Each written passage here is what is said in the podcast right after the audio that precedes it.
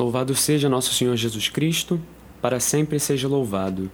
Eu me chamo Hugo, sou seminarista e este ano estou trabalhando aqui no meu ano de missão na paróquia de Nossa Senhora da Assunção. No podcast de hoje, nós vamos falar sobre a história da nossa arquidiocese de Niterói. Só que vamos dividir em dois programas. Nesse primeiro, vamos falar do que eu chamaria da história da fundação dela, como ela foi criada, é, os seus antecedentes, a presença da igreja antes dessa criação, esses primeiros anos que ela passa. E num segundo, a gente retoma e fala como essa história caminhou até os dias de hoje, como ela está hoje. A nossa diocese, no entanto, a gente poderia pensar na história dela por si mesma em três etapas. Uma pré-história, que então tem a presença da igreja na região que hoje forma a Arquidiocese de Niterói, antes de existir essa pessoa, essa entidade, a história da Diocese de Niterói e a história da Arquidiocese, depois dela ser elevada a esse título. Nesse meio tempo, nós tivemos seis bispos, cinco arcebispos e, paralelos a eles, quatro bispos auxiliares. E vão ser através desses bispos que vão ser os marcos da nossa história. Mas antes de termos realmente um bispo, antes de sermos uma diocese, a presença da igreja já existia aqui. Sabemos que foi em 1500 que a esquadra de Cabral chegou ao Brasil e com isso foi a primeira presença dos portugueses e da fé cristã, com a primeira missa celebrada no Brasil por Frei Henrique. No entanto, já em 1503, uma esquadra comandada por Américo Vespúcio chega nessa região do Cabo Frio. Em 1506, teria sido celebrada a primeira missa coberta no Brasil nessa região. Ali, Vespúcio teria deixado 24 cristãos, então a gente já tem uma primeira presença cristã da igreja nessa região. Mais para perto do centro dos fatos, mais para perto da cidade do Rio de Janeiro, alguns anos à frente, alguns bons anos à frente, acontece uma invasão francesa que toma parte das regiões onde hoje fica a cidade do Rio de Janeiro e funda uma colônia chamada de França Antártica.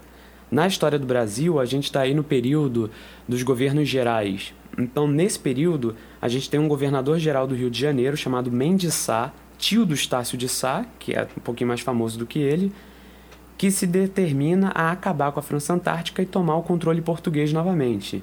Nesse momento histórico, a gente já tem uma forte presença jesuíta, a gente já tem muitas tribos indígenas catequizadas que formaram aldeias que já têm uma presença religiosa cristã. Então ali o Mendissá, para se opor aos franceses, vai chamar a tribo dos Temiminóis, cujo chefe é o Araribóia. Essa tribo, ela em outro momento, pouco antes, habitou a região ali da Ilha do Governador. Nesse momento histórico, eles viviam onde hoje é o estado do Espírito Santo. Eles fazem uma aliança e juntos eles conseguem derrotar os franceses. Essa batalha foi inclusive registrada num poema épico escrito em latim por São José de Anchieta, chamado De Gestis Mendi de Sá, que foi, por sinal, a primeira produção literária brasileira a ser publicada. Foi publicada em Portugal, posteriormente foi traduzida também para o português, funciona como um tipo de carta de nascimento do Brasil. Como um agradecimento, Mendissá ofereceu aos Temiminóis, a Araribóia, a oportunidade de ter uma terra ali naquela região da escolha dele. Só que não que fosse alguma das controladas pelo Rio de Janeiro, que tinha uma posição estratégica. Então Araribóia teria escolhido a terra da região oposta da Baía de Guanabara, onde hoje é Niterói, e lá ele fundou a aldeia de São Lourenço dos Índios, no bairro hoje de São Lourenço, em Niterói, no morro onde tem inclusive a capela mais antiga da cidade, chamada de São Lourenço dos Índios. Ali surge uma aldeia onde já em 1570 a gente tem documentada a presença da igreja. O padre jesuíta Gonçalo de Oliveira dá testemunho numa carta de uma capela que já existia ali naquela região. Niterói cresce e se desenvolve de tal modo que em 1834 ela vai ser determinada como capital. Em 1835, a cidade assume esse nome. Agora, a Diocese de Niterói vai ser desmembrada da Diocese de São Sebastião do Rio de Janeiro só em 1892 pelo Papa Leão XIII, um documento, uma bula chamada Ad Universas Obis Ecclesias. O território originalmente pegava não só uma boa parte do estado do Rio de Janeiro, como se estendia até o estado do Espírito Santo inteiro e o primeiro bispo foi Dom Francisco do Rego Maia. nesse mesmo contexto foi que a Diocese de São Sebastião do Rio de Janeiro foi elevada à Arquidiocese, sendo a segunda na história do país, depois de Salvador. Dom Francisco estava fora do país, estava em Roma, e ele tomou posse por procuração em fevereiro de 1894, ou seja, já dois anos depois da fundação. Niterói tinha um papel central por ser muito próximo do Rio de Janeiro, por ter se tornado capital do estado quando o Rio de Janeiro se tornou capital do Brasil. Sendo assim, daí o crescimento da cidade que atrai a sede de uma diocese. Só que quando Dom Francisco voltou para o Brasil, estava acontecendo a revolta da Armada.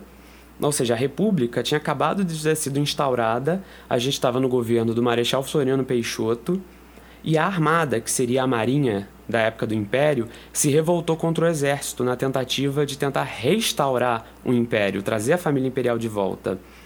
Então você teve aí uma luta entre a Armada, Marinha, e Exército, que governava o país então. A ameaça deles foram: colocaram navios na Baía de Guanabara e disseram: olha, nós vamos bombardear as cidades que estão aqui ao redor. O governo reagiu dizendo: feche eles ali dentro d'água, uma hora eles se cansam, uma hora a comida acaba, a munição acaba e a gente vence. De fato, o governo conseguiu vencer a armada e suprimir aquela revolta. Só que a cidade de Niterói, no processo, foi bombardeada e foi devastada, de modo que até a capital foi movida saiu em 9 de abril do mesmo ano de fundação, em 1892, da nossa diocese, a capital saiu de Niterói e foi para Petrópolis. Então Dom Francisco encontrou uma cidade em ruínas, assim, totalmente impraticável.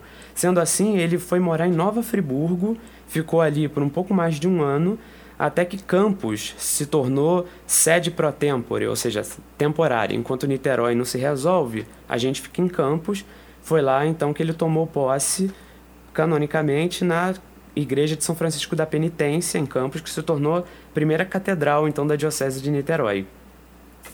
Ainda uma diocese muito grande, as primeiras modificações no território vão acontecer em 1895, quando o Espírito Santo vira uma diocese próxima. Agora, em 97, o Papa Leão XIII tira a cidade de Petrópolis, que era território da Arquidiocese do Rio, e era uma paróquia até então, e passa para a Diocese de Niterói, faz dela nova sede da diocese e agora definitivo, então o nome passa a ser Diocese de Petrópolis.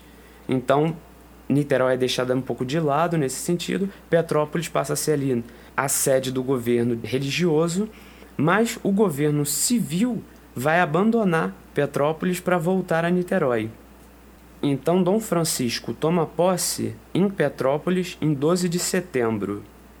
Em 1901, Dom Francisco é transferido para Belém do Pará.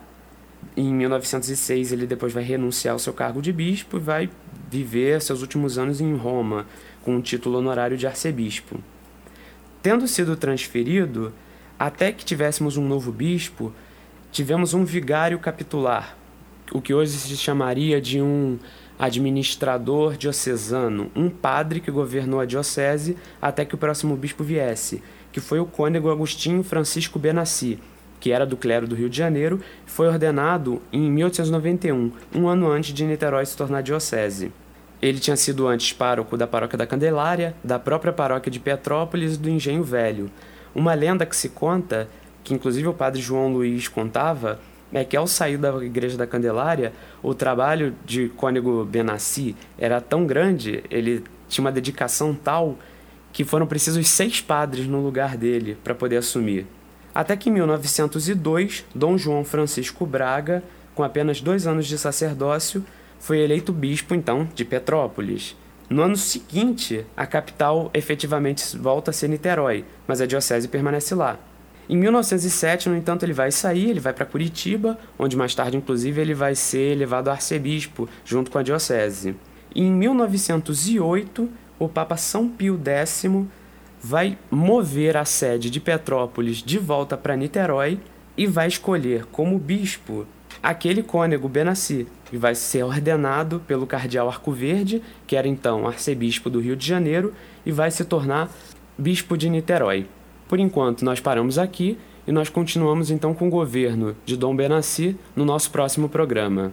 Obrigado pela atenção e até a próxima.